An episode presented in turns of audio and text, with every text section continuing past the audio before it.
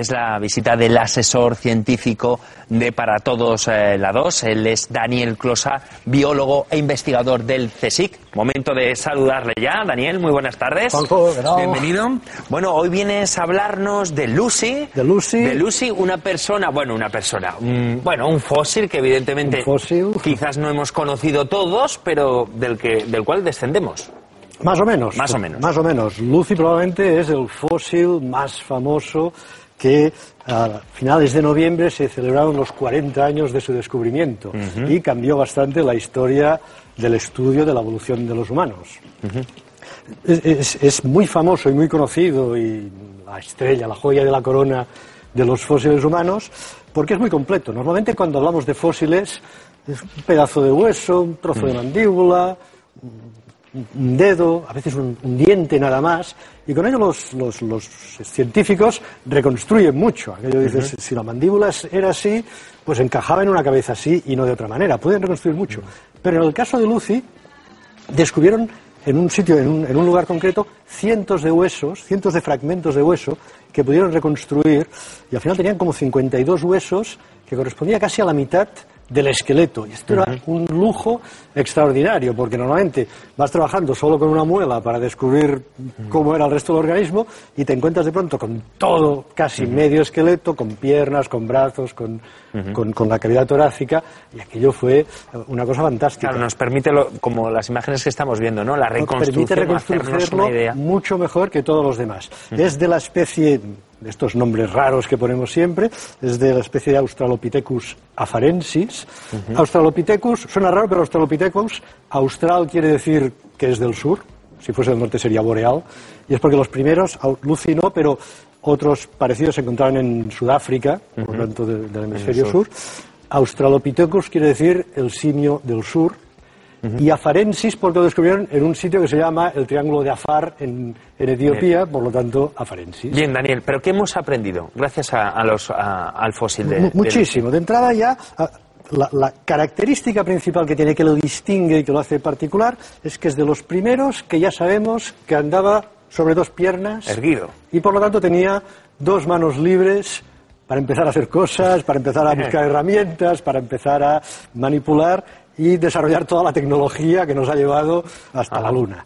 De manera que fue el, el primero que tengamos constancia que ya andaba ah, sobre dos piernas. Esto lo sabemos pues, por desgastes de la rodilla que son característicos de andar sobre dos piernas.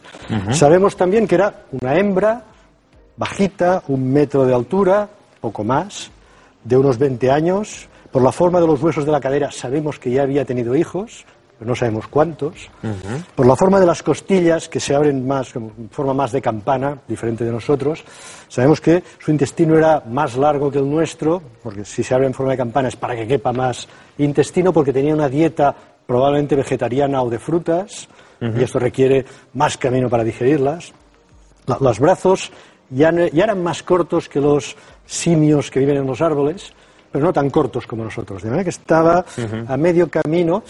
No- Todo esto lo sabemos sobre todo a partir de Lucy, pero no solo de ella. A veces parece que solo tengamos un fósil que dicen siempre el eslabón perdido, tienes uno. No, tenemos unos cuantos de Australopithecus afarensis, hay unos cuantos incluso en grupos.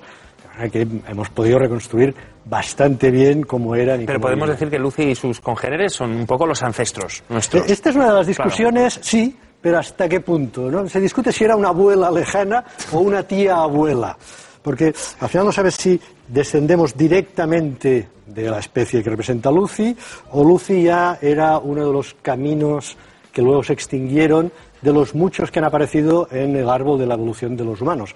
Porque la evolución no es una cosa lineal que empiezas con un organismo y van apareciendo otros. Esto es lo que nos pintan siempre, pero en realidad no es así. Van apareciendo ramas, especies que duran un tiempo y desaparecen. Los neandertales desaparecieron, el hombre de flores desapareció y se discute. Durante un tiempo se pensó que sí. Decíamos, Lucy, nuestra abuela. Ahora hay quien dice, "Mm, quizás no, quizás Lucy dio lugar a otros y entre Lucy y nosotros hay un paso anterior, previo. Los científicos nunca os terminaréis poniendo de acuerdo. No, por lo- en los fósiles lo que pasa es que estamos intentando reconstruir una imagen como si fuese un puzzle del que tenemos muy pocas piezas. Y además no sabemos cómo es la imagen completa. Entonces, con las piezas que tienes, vas reconstruyendo y el la semana que viene aparece un fósil nuevo y hay que cambiarlo todo. Daniel, otra curiosidad. ¿Desde cuándo los científicos ponéis nombre a los, a los fósiles? Es bastante más frecuente de lo que parece. Lo que pasa es que no son famosos, pero se les pone nombre. Incluso hay dinosaurios que tienen nombre y sobre todo si son característicos, le pones un nombre. En el caso de Lucy, es la anécdota más conocida, cuando lo descubrieron, los imagínate, en la expedición se pusieron locos de contentos y estamos viendo el motivo. Ahí está. Aquella noche estaban de fiesta, imagínate, el champán, han descubierto el fósil que les hará famosos y ricos, y estaba sonando música en, la fiesta que hacían en la expedición allí en Etiopía. Y no dejaba de sonar esta canción que hemos oído, Lucy in the Sky with Diamonds, de los Beatles. Y cuando estaban diciendo qué nombre le ponemos, alguien escuchó la canción y dijo, Lucy in the Sky, ponle Lucy. Y quedó Lucy para la posteridad en honor mm, una colaboración de los Beatles con la historia de la, ciencia y de la antropología. Un motivo más para no olvidar a los Beatles. Un motivo más para reconocer el impacto de los Beatles y bautizaron a una antepasada nuestra, más o menos directa, que en el fondo no deja de ser curioso que hace 3.200.000 años ya paseaba por este mundo, ya se miraba a las estrellas, ya comía, se reproducía, tenía miedo, reiría a veces, vete a saber pero ya hizo más o menos algunas de las cosas que ya la llevaban en la senda que nos llevaría hasta la humanidad, hasta nuestros días. Bueno, pues eh, Daniel Closa, muchísimas gracias por la información y la visita. Te esperamos la semana que viene. Nos vemos la semana que viene. Con más ciencia para todos.